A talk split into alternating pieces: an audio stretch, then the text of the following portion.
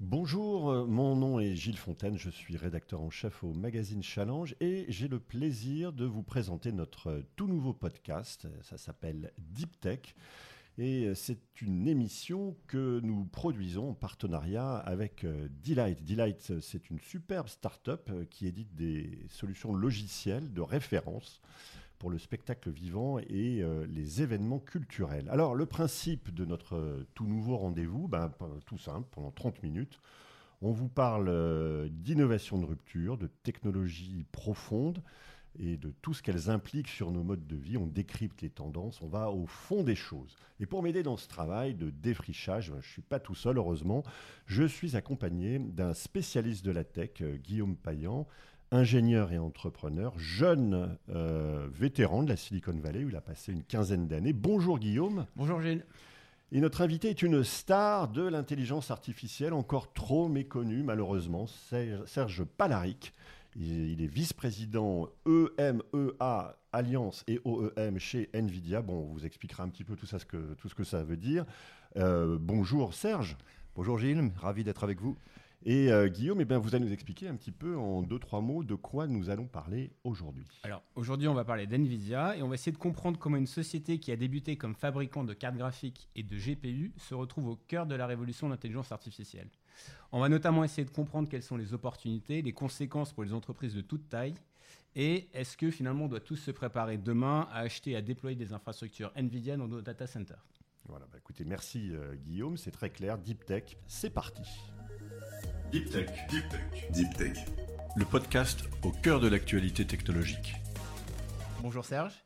Alors, qui êtes-vous et qu'est-ce qu'NVIDIA Alors, Serge Palaric, euh, moi, ça fait à peu près 20 ans que je suis chez NVIDIA. Euh, je m'occupe des alliances euh, chez NVIDIA pour l'Europe et des grands constructeurs. on pourrait les citer HPE, Dell, Atos, évidemment. Maintenant, Qu'est-ce qu'NVIDIA? C'est une très très bonne question. je pense que beaucoup de gens le découvrent aujourd'hui. Qu'est-ce qu'est NVIDIA Nvidia est le leader de l'informatique accélérée, du calcul. Euh, et Nvidia a une particularité, c'est qu'effectivement, on sait faire des puces graphiques depuis 30 ans aujourd'hui, puisqu'on a fêté nos 30 ans cette année. Mais Nvidia développe et met à disposition beaucoup, beaucoup de logiciels pour aider les développeurs à développer leurs applications. Nous n'avons pas la prétention de développer les applications pour eux, mais met à disposition toutes ces briques pour qu'ils puissent développer leurs applications dans des verticaux donnés. Alors on peut prendre quelques verticaux, ça peut être le médical, par exemple, ça peut être la banque et l'assurance, ça peut être euh, le retail, euh, on, a, pas mal de retail en France, par exemple. Et donc nous fournissons ces briques logicielles et on dépense énormément d'énergie, énormément d'investissement à développer ces choses euh, pour les mettre à disposition des développeurs qui sont en fait nos interlocuteurs aussi. Alors un développeur, comme on peut le comprendre, peut être dans une entreprise, peut être dans une start-up, peut être euh, un développeur indépendant. Et tous ces gens ont accès à nos technologies, nos logiciels, pour pouvoir les utiliser. Très bien. Alors, euh, merci beaucoup, hein, c'est très clair. Mais alors, pour bien qu'on comprenne, alors, NVIDIA, vous nous parlez de développement, vous nous parlez de logiciels, alors que moi, dans mon esprit, NVIDIA, c'est avant tout un, un, constructeur de hardware, donc de cartes graphiques, de GPU. Comment vous pourrez arriver à relier... C'est quoi ça du GPU, Guillaume? Ah, alors, Graphical Processing Unit. Et euh, donc, je pense que Serge va pouvoir nous en, va pouvoir nous en parler. Alors, qu'est-ce qu'un GPU Oui, qu'est-ce qu'un GPU C'est une, une, bonne question. Euh, en fait, un, processeur graphique a la particularité de travailler en parallèle et non pas en séquentiel comme d'autres processeurs. Il travaille en parallèle. C'est-à-dire que les gens peuvent aller exécuter des tâches avec un processeur graphique qui vont, qui vont qui vont se faire simultanément. en fait. fait plusieurs, plusieurs jobs en même temps. Exactement. Et tout ça en parallèle. Et c'est pour ça que moi qui ne suis pas un spécialiste, mais qui était un peu gamer euh, dans, dans, mon, jeune, dans mes jeunes âges, euh, euh, c'était Nvidia, c'était surtout du jeu vidéo. Alors on a commencé par le, par le, la partie gamer. Hmm. effectivement, puisqu'on a commencé il y a 30 ans en sortant des processeurs graphiques destinés aux gamers. Euh, on a évolué après, on est dans la, dans la Switch de Nintendo, on a, on, a, on a été dans la PlayStation, donc on, a, on, avait vraiment, on adressait vraiment les gamers. Mm.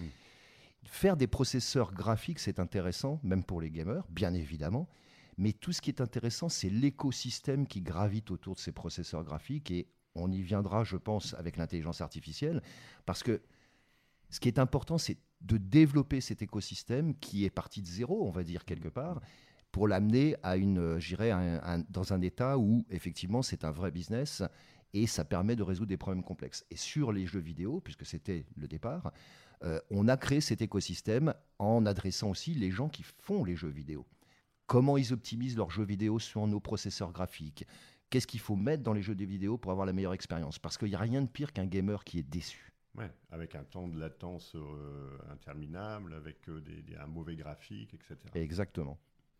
Alors, pour, justement, pour vous expliquer, pour revenir un instant sur le côté calcul en parallèle. Alors, sur les jeux, on comprend assez facilement en fait quand on regarde une, télé, c'est-à-dire qu'on peut se dire on va isoler une image en plusieurs pixels et on peut en fait calculer le rendering, donc c'est-à-dire la manière dont l'image va s'afficher en calculant chacune des pixels. Hmm. Et donc ça, on fait ça en parallèle. C'est pour ça que ça a beaucoup de sens dans le monde du jeu et de l'image. C'est-à-dire que les cartes Nvidia permettent de faire, de, on calcule pas une pixel après l'autre, mais on calcule toutes les pixels d'un coup. Euh, là où c'est particulièrement intéressant, c'est quand euh, finalement on arrive à créer une couche logicielle qu'on va mettre au-dessus de ces cartes graphiques pour que ce calcul en parallèle puisse être utilisé à d'autres applications que la vidéo. Voilà. Alors ça, c'est le Nvidia d'aujourd'hui. Alors, pour revenir à ma question tout à l'heure, donc Nvidia, moi je pensais que c'était une société de hardware, et là on parle beaucoup de software. Alors, quel est le lien et comment on passe du hardware au software chez Nvidia? Alors, on y passe d'une façon très simple. Euh, Nvidia travaille sur les verticaux. C'est-à-dire que on a des spécialistes de la banque et de l'assurance, on a des spécialistes du médical. Et en fait, ce dont on s'est aperçu, c'est que dans ces verticaux, il fallait absolument parler le même langage que nos clients et leur fournir les briques qui allaient leur permettre de développer leurs propres applications dans leur domaine. Et c'est pour ça que je parle d'écosystème, mmh. c'est-à-dire comment développer l'écosystème dans le médical.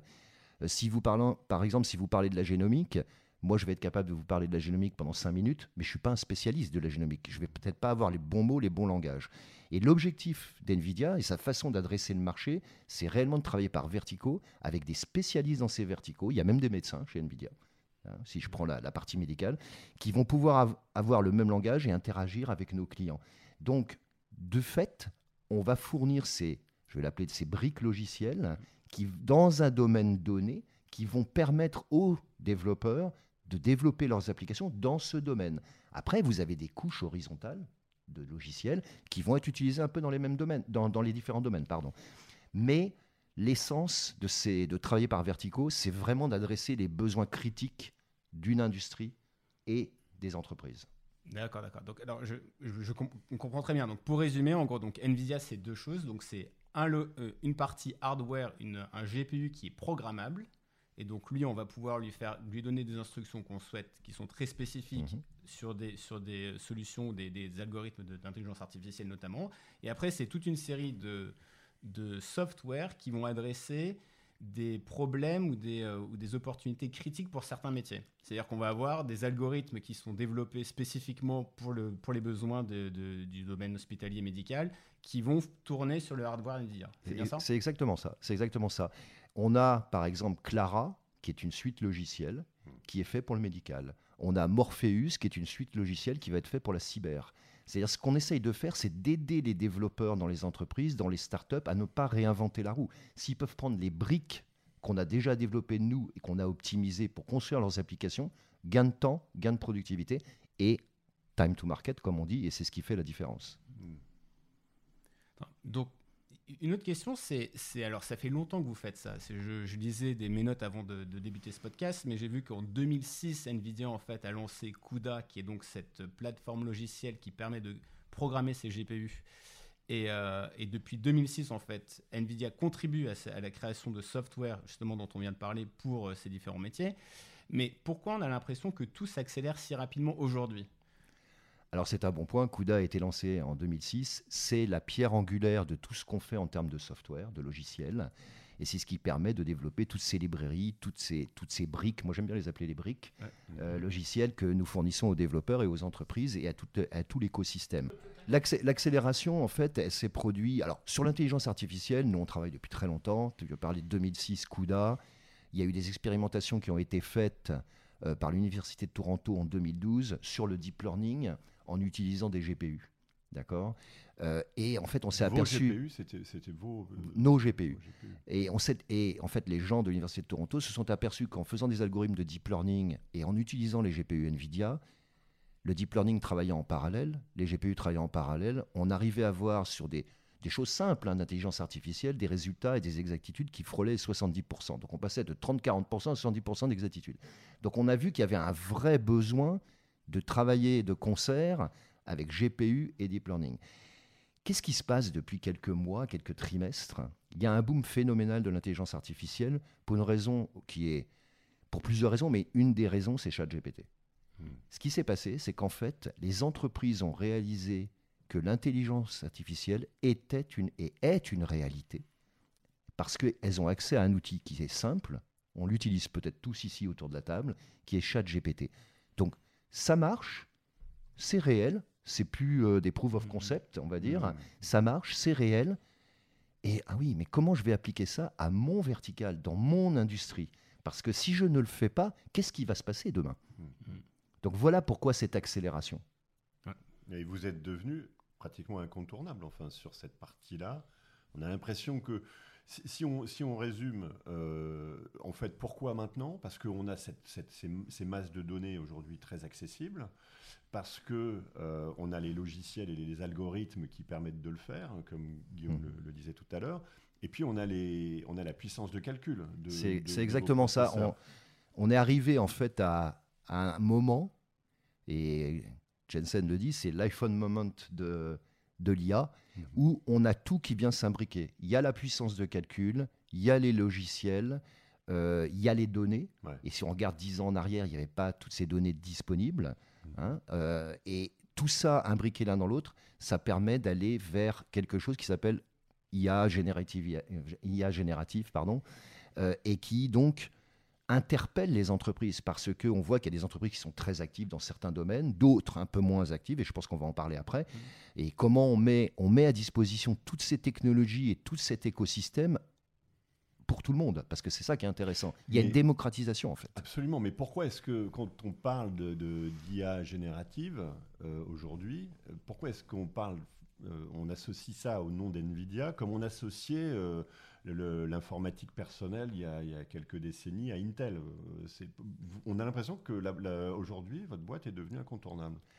Alors, je crois qu'aujourd'hui, on est à la convergence, si on regarde les data centers aujourd'hui, on est à la convergence de, de- de deux changements. L'informatique accélérée, où on est le leader de l'informatique accélérée grâce à nos processeurs graphiques, grâce à nos écosystèmes, et l'IA. Et on voit que ça, les entreprises vont être amenées à gérer ces changements dans leur data center en même temps. Les solutions qu'on apporte, nous, peuvent adresser les deux, en fait. C'est pas facile hein, de, bouger des data centers, euh, euh, de, dirais, un data center classique vers de l'informatique accélérée. Euh, et c'est un problème complexe. Et chez NVIDIA, on aime bien les problèmes complexes, on aime bien adresser ces problèmes parce que si c'est quelque chose qui existe déjà, qui a déjà été fait, ça ne nous intéresse pas forcément. On aime bien s'attaquer à des choses où on peut apporter quelque chose. Donc cette accélération, elle se fait parce que les technologies sont disponibles aujourd'hui, et depuis quelques mois, depuis quelques trimestres, et il y a ce phénomène de démocratisation qui, est qui est en train d'interpeller tout le monde, en fait. Euh, donc les gens se disent, je travaille dans cette industrie, banque et assurance par exemple, comment je fais pour accélérer en fait ma transformation digitale Qu'est-ce qu'il faut que je fasse pour accélérer cette transformation digitale? Qu'est-ce qu'il faut que je mette en place? Est-ce que j'ai besoin de mon propre data center? Est-ce que je vais dans le cloud? Etc. Et ce qui fait l'accélération, c'est que nos plateformes et nos logiciels peuvent marcher on-prem, dans l'hybride cloud, dans le cloud. Et en fait, c'est les mêmes développements, les mêmes applicatifs. Mais il y a une autre question aussi à se poser, c'est qu'est-ce qui se passe si je le fais pas en fait? Hmm. J'imagine que dans des, dans, des, dans des environnements qui sont très concurrentiels, si on prend pas le virage de l'IA, euh, qu'est-ce qui se passe pour notre entreprise? Donc ça, ça c'est vraie question. Je voulais revenir juste sur un point. Euh, euh, Serge a parlé de Jensen. Alors Jensen, c'est Jensen Huang, qui est, le, qui est le fondateur et le CEO de NVIDIA.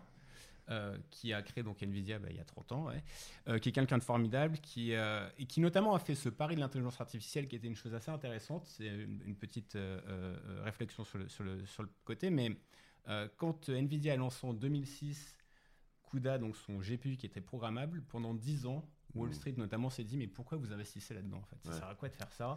Il n'y a pas de marché, ça rapporte rien. Et, euh, et Nvidia a tenu en fait, Jensen Mm. a tenu. Et au final aujourd'hui ce qu'on voit c'est pourquoi il y a une accélération, c'est parce qu'il y a eu euh, 15 ans de travail derrière et surtout il y a eu 10 ans d'entêtement en se disant si ça c'est le futur et on va, euh, euh, on va en fait euh, euh, créer, euh, créer les outils qui vont être utiles pour demain. Hum.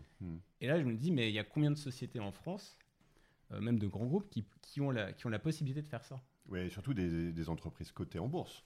C'est Euh, à la limite, si tu es, si t'es pri- boîte privée, tu fais ce que tu veux. Mais quand tu dois rendre euh, des comptes tous les trimestres, il faut, tenir- faut, te- faut tenir, il faut avoir les arguments. hein. Il faut, il faut avoir les arguments, mais si vous regardez Nvidia aujourd'hui, on est une petite société. Hmm. On est une petite société. On est 25 000 personnes. Ouais. Mondialement, Hmm. on est une petite société. Donc, Va- valoriser 1200 milliards de, de dollars. tout à fait. Hmm. Mais, mais quelque part, on est petit par rapport à d'autres grands groupes sûr. qui, a, euh, qui, a, qui sont cotés au Nasdaq ou Hmm. dans d'autres euh, dans d'autres places boursières. Je pense que, comme tu l'as dit, ce qui, ce qui fait aussi la force d'NVIDIA aujourd'hui, c'est le, garder le focus. Garder le focus, c'est vrai. Quand on a lancé CUDA en 2006, on a commencé à le développer en 2004. Quand on l'a lancé en 2006, tout le monde nous regardait avec des grands yeux. Mais qu'est-ce qu'ils sont en train de faire? Qu'est-ce qu'ils veulent faire? Et nous avons euh, la chance d'avoir un CEO, Jensen Wang, qui est visionnaire et qui sait exactement où il veut aller. Et dans sa tête, CUDA était déjà la pierre angulaire de ce qu'on allait faire sur l'intelligence artificielle. Alors, euh, on n'a pas répondu à la question de Guillaume, qui est quand même, euh, voilà, qu'est-ce qui se passe si on s'y met pas tout de suite? Il y aura, si mon concurrent euh, cette- tous ces outils d'intelligence artificielle générative que moi je n'ai pas encore, je vais me faire laminer en quelques semaines. Alors, je dirais pas laminer, euh, soyons, soyons humbles aussi. Hein, euh, je dirais pas laminer. Je pense que ce qu'on essaye de faire aussi, par différents moyens, c'est de mettre à disposition ces technologies, même aux petites, moyennes entreprises. On a un, un concept qui s'appelle DGX Cloud, où en fait, on a fait des partenariats avec Microsoft, avec Google, etc., où on héberge en fait nos suites de logiciels qui sont accessibles sous forme de licence. Et donc, on n'a pas besoin d'aller mettre en place un énorme data center et qui, qui va faire de, de- du Gen AI ou qui va faire de l'AI. Euh, on peut tout à fait accéder à ces technologies à travers le cloud, multi-cloud, hybride cloud. Euh, et donc, ça va donner aussi l'opportunité à des entreprises plus petites euh, d'avoir accès à ces technologies et ça, de continuer leur cher, chemin. Ça coûte cher? Ça coûte, euh, c'est sous forme de licence. euh, vous avez la puissance de calcul d'un data center plus toutes les séries de logiciels. euh, Je, j'ai plus, le- honnêtement, j'ai plus le prix en Mm. tête. euh, mais oui, ce n'est pas gratuit. C'est pas Non, gratuit. non. Ça coûte combien? Bon, quelques milliers d'euros par an, et ce qui permet de, ce qui permet de donner l'accès à, à de nombreuses entreprises, je pense aujourd'hui. Ce qu'il faut comprendre aussi, c'est que on a, on met à disposition des entreprises, des développeurs, un certain nombre de containers. Je ne veux pas être trop technique non plus, euh, qui sont gratuits tant que vous êtes en, recherche et développement. C'est-à-dire qu'on a, on a un outil qui s'appelle NVIDIA GPU Cloud, où il y a beaucoup de containers dedans sur l'intelligence artificielle, sur le compute, sur le calcul, etc. Tant que vous êtes en, en- en recherche et développement, c'est gratuit. Vous downloadez, vous chargez, vous faites ce que vous voulez. Et, on a, et en fait, le problème de beaucoup d'entreprises, c'est de passer de cette phase de recherche et développement vers de la production. Et ce qu'on a développé, c'est qu'on a développé un concept, et c'est un logiciel qui s'appelle NVIDIA AI pour l'entreprise, qui permet, lorsqu'on souscrit ces licences, qui coûtent quelques milliers d'euros aussi, Ouais. euh, d'avoir le support d'NVIDIA en production. C'est-à-dire s'il y avait un problème, vous avez un support technique, vous pouvez appeler NVIDIA et vous pouvez avoir de l'aide par rapport à ça. Et ça, je pense que c'est vraiment un plus pour les entreprises parce que quand vous faites, quand vous développez en open source, si vous allez en production, vous avez un problème, vous appelez qui? Hmm. Là, vous appelez NVIDIA. D'accord. Et, euh, et j'ai une, une espèce de, de, de- de hotline de l'intelligence artificielle. Vous avez une hotline et plus que ça, puisqu'on a aussi dans chaque pays des systèmes architectes qui peuvent se déplacer chez eux, leur code, etc., etc. Et ça, c'est vraiment quelque chose qu'on veut faire. On aime comprendre ce que veulent faire les entreprises avec nos solutions. Euh, et ça, c'est, je dirais, c'est culturel dans la société. Euh, vendre pour vendre, c'est, c'est, pas intéressant. On veut Mm. comprendre parce qu'en même temps, on apprend. On est des gens qui apprennent, qui aimons apprendre beaucoup tous les jours. Euh, et donc, euh, essayer d'aider ces entreprises en, leur, en les conseillant, en leur disant tiens, non, tu devrais plutôt faire ça comme ça plutôt que comme ça, parce que nous, on l'a fait aussi comme ça. On fait beaucoup de choses en interne. On a des énormes data centers en interne parce qu'on développe aussi des modèles d'intelligence Mhm. artificielle. Alors, il y a une question que je me pose, la demande euh, explose depuis quelques mois, enfin, ou euh, depuis, depuis euh, le, le début de cette année, disons. Euh, Est-ce qu'il y a un risque de, pénurie enfin, de, de, ces fameuses, fameux GPU Alors aujourd'hui, c'est vrai que la demande explose. Euh, on travaille pour euh, bah, fabriquer plus. On n'a pas d'usine, nous, on travaille avec TSMC, qui est un, hmm. qui est un, qui est un fabricant. Le fabricant taïwanais, le taïwanais, plus gros, c'est le plus gros. C'est le plus gros. Euh, on est en train de, on, espère que sur la deuxième partie de l'année, cette année, il y aura une meilleure disponibilité. L'année prochaine aussi, notamment sur le processeur H100 dont on a parlé. Euh, on a aussi euh, eu d'autres idées. On a lancé récemment un autre processeur qui s'appelle le L40S. Euh, qui permet de faire de l'intelligence artificielle, qui permet de faire aussi du graphique et qui permet de gérer des modèles de plus petite taille, alors que le H100 est vraiment destiné à des gros, gros, énormes modèles, puisque par exemple, si je fais le, parallèle avec ChatGPT, ChatGPT a été, a été entraîné sur 10 000 GPU NVIDIA. Mmh, mmh. 10 000, c'est-à-dire dans un, dans un data center, 10, 000 puces euh, Nvidia. C'est juste, enfin, c'est une obsession du coût hein, chez moi, mais ça coûte combien en fait un processeur comme ça? Alors nous, on vend pas en direct. Hmm. Donc c'est à travers nos partenaires. Donc euh, les partenaires euh, ont, ont, les prix.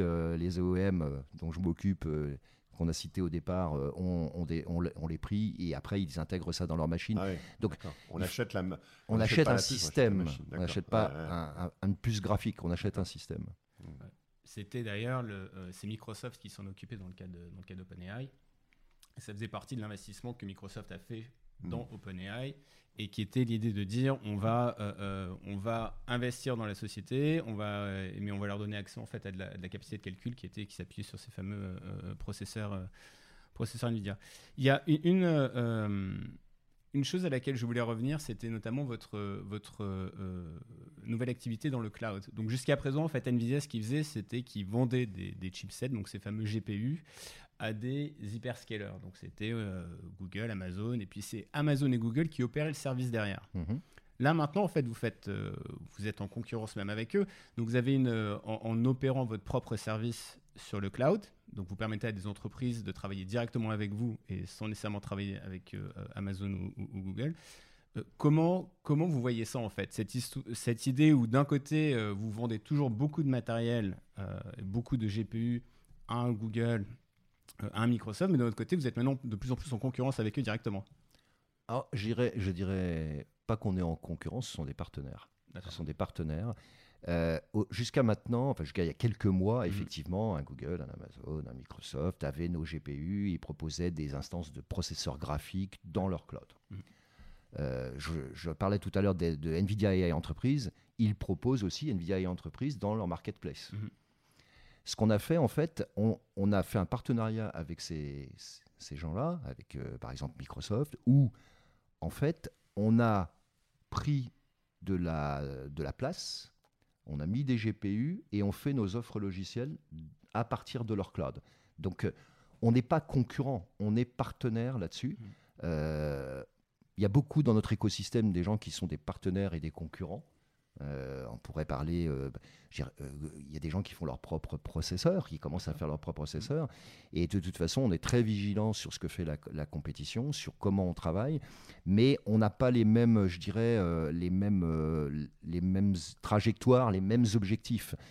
quand on regarde les, les processeurs graphiques d'NVIDIA, je dirais, on peut faire énormément de choses dans énormément de cas d'usage, dans énormément d'industries où d'autres processeurs sont très dédiés à des tâches particulières et ne peuvent pas sortir de ça. ne peuvent pas sortir de ça, ou très peu, on va dire. Je, voudrais qu'on revienne, on avait évoqué rapidement tout à l'heure la, vision euh, à, à, moyen long terme. Euh, d'abord, la vision euh, du, du, président d'NVIDIA et la vision de la boîte, qu'est-ce que c'est? Comment vous voyez, vous, comment serez-vous positionné là-dessus euh, sur, ces, sur ces marchés dans les, prochaines années Et puis une, question peut-être un peu plus triviale, mais euh, ça veut dire qu'on à, moyen long terme, on aura euh, chacun une, intelligence artificielle embarquée. On va se faire greffer un GPU quelque part dans le cerveau.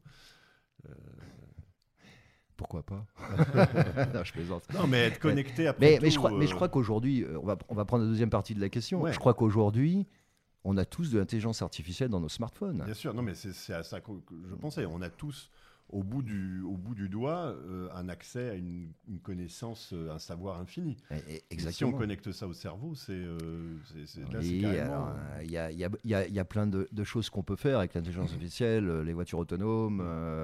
Euh, faire une voiture autonome, c'est pas forcément compliqué. C'est l'environnement et l'écosystème qui est autour de la voiture autonome qui est compliqué, avec les etc. Après, il y a la robotique. On voit bien que entraîner des robots dans des, dans des warehouses d'Amazon pour qu'ils puissent déplacer les, les colis, les choses comme ça. Bon, bah ça c'est de l'intelligence artificielle. On le vit tous les jours. En fait, on, on est confronté à ça. Vous, vous êtes dans, dans un restaurant, vous, vous, vous écoutez une musique, vous mettez Shazam. Shazam, c'est de l'intelligence Mhm. artificielle. hein. Mhm. Et d'ailleurs, très impressionnant, puisque quand on voit Ouais. les temps de réponse, moi je suis bluffé à chaque fois. Je suis Mhm. bluffé à chaque fois. Donc, on vit avec l'intelligence artificielle. On le sait peut-être pas forcément. D'accord? Mais ça fait partie de notre quotidien et ça fera de plus en plus partie de notre quotidien dans un, dans un certain nombre de domaines. Pour revenir à la vision de la société, euh, je pense qu'aujourd'hui, comme je l'ai dit, on est, on, on est au- dans un tournant. On est dans un tournant sur l'IA. Euh, nous, on va continuer à développer effectivement des puces graphiques, hein, parce que l'objectif, c'est toujours de donner le plus de performance avec moins de consommation énergétique. C'est pour ça qu'on a développé une- un processeur, pas un processeur graphique, un processeur qui s'appelle Grace à base de ARM, puisque nous avons une licence Oula, ARM. Alors là, vous m'avez perdu. Là. Euh, Grace et ARM, c'est- quoi ça, ces choses-là? Alors, ARM, c'est en fait euh, pas du x86 comme on peut le trouver chez Intel ou chez AMD. Euh, C'est pas les puces d'ordinateur qu'on trouve dans son ordinateur, quoi, c'est ça? Voilà. Ouais. On le trouve essentiellement dans les smartphones. D'accord. On le trouve essentiellement dans les smartphones parce que très peu de consommation d'énergie, etc., etc. Donc on a lancé cette- ce processeur qui va permettre en fait d'adresser dans les data centers moins de consommation d'énergie avec autant de puissance de calcul. Hmm. Et quand vous couplez ce processeur que nous avons développé avec un processeur graphique, par exemple le H100, on obtient une combinaison de performance et de consommation qui est inégalée aujourd'hui. Donc, pour venir à la vision de la société, Mm. on va continuer à développer ces choses-là. On va continuer à développer aussi des modèles d'IA. Parce que, en fait, ce qu'on essaye de faire, c'est de mettre des choses à disposition, encore une fois, des développeurs. Il y, a les outils, mais si on peut leur mettre des modèles d'IA déjà pré-entraînés, que nous, on va continuer à entraîner pour qu'ils puissent faire leur travail, ou leur amener un environnement où ils peuvent amener leurs propres données, bien entendu sécurisées, confidentielles, où ils vont pouvoir développer leurs applications, voilà où on va. Et, après, il y a, d'autres choses qui viennent se greffer autour de l'IA. Il y a le métaverse industriel, par exemple, où là, on, pourrait aussi en parler. J'avais une, dernière question un peu plus, euh, peut-être un peu plus euh, perso, euh, sur, sur le, le sens de tout ça finalement. On, a vu, euh, j'aim- j'aimerais terminer par une question peut-être un peu plus euh, perso euh, et, et le sens qu'on doit donner à tout ça. On a vu aux États-Unis des chercheurs, des industriels euh, s'alarmer euh, un petit peu aussi sur la vitesse à laquelle euh, tout ça était en train d'évoluer. Euh, euh, on, voit que cette technologie est déjà pratiquement dans nos poches et on n'a pas euh, vraiment prévu de cadre légal euh, sur tout ça. Euh, euh, quel est votre, votre avis, vous, là-dessus? Est-ce que vous pensez que vous êtes plutôt optimiste et vous pensez que, comme pour Internet, on va mettre en place des... Je, je pense qu'on est plutôt optimiste, on est toujours optimiste. Ouais, et enthousiaste. Euh, et enthousiaste, effectivement. Euh, je pense que de toute façon, il faudra un cadre légal autour de l'IA. Euh, mais ça commence aussi par être sûr que les gens qui vont définir ce cadre légal autour de l'IA comprennent bien de quoi on est en train de parler. Mais il faudra un cadre légal et c'est ce qui va permettre de démocratiser l'IA quelque part. Parce que si ça part dans tous les sens, bah, ça partira dans tous les sens, il y aura, il y aura, les gens vont être perdus. Les gens vont être perdus. Donc oui, il faut, il faut un cadre légal, il faut des règles pour pouvoir continuer à développer cette, cette- ces technologies, je vais dire ces technologies, parce qu'en en fait, euh, comme on l'a eu avec Internet, tu en as parlé, euh, comme on l'a eu avec le smartphone, euh, on est à un moment critique. On est à un moment critique et on voit bien que quand on a vécu ces, ces, ces changements de technologie où personne n'avait de smartphone et puis d'un coup on se retrouve tous avec des smartphones dans la rue et qu'aujourd'hui si on les enlevait, bah, ce serait une révolution. Euh, je pense qu'effectivement il faudra un cadre, il faudra un cadre et, et je pense que les instances sont en train de travailler sur ce cadre.